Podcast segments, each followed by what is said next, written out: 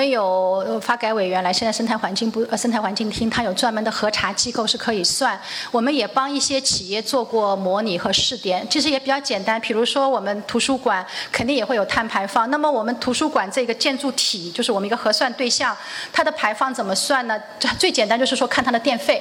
就是你从你用了多少电，你有你你你有电费单嘛？那么你的电，我们有一个叫清单，就是 IPC 有有一帮科学家，我们会有一个国家会有一个排放清单。你比如你用的是哪里的电？我们用的是粤电的或者广东电网的电。那么广东电网它用的是某一种煤炭，那么它一度电相当于排多少吨碳？它就有一个是因子，我们乘上去就可以了。那我会仔细看这个图书馆，当然最大的能耗肯定是用电，我就用电费去乘上一个因子，这是一块。另外一块肯定有空调，空调里边的那个制冷剂它会有排放有 f 嘛。那么我会看你你采购采购制冷剂有采购单嘛？你一年采购了多少？我再乘上一个系数，这是第二个重要的来源。